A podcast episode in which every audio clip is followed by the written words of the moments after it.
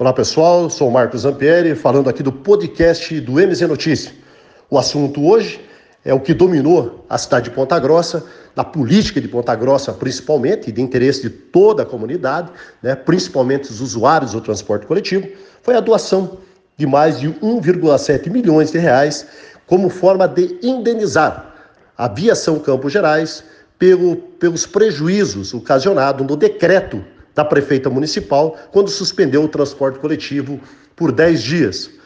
Esses valores foram votados hoje, esse projeto foram, foi votado hoje pelos vereadores e por unanimidade, mais de 15 votos, acabou sendo aprovado. Então a prefeitura repassará né, a permissionária Aviação Campos Gerais esses valores para os caixa da aviação.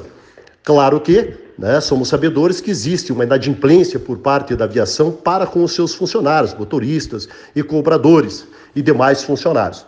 Mas esse valor não tem obrigatoriedade, pelo menos nessa indenização da prefeitura, para que seja transferido para a conta da aviação Campos Gerais e automaticamente repassado aos funcionários. Não existe essa obrigatoriedade.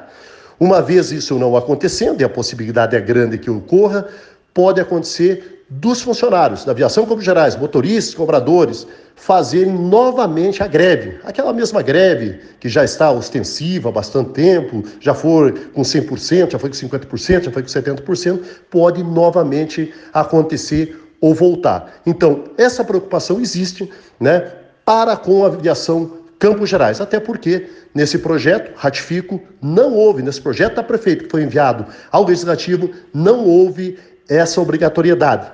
Então fica aqui o nosso registro e a nossa preocupação. Marcos Zampieri para o podcast do MZ Notícia. Amanhã teremos mais informações. Um abraço a todos.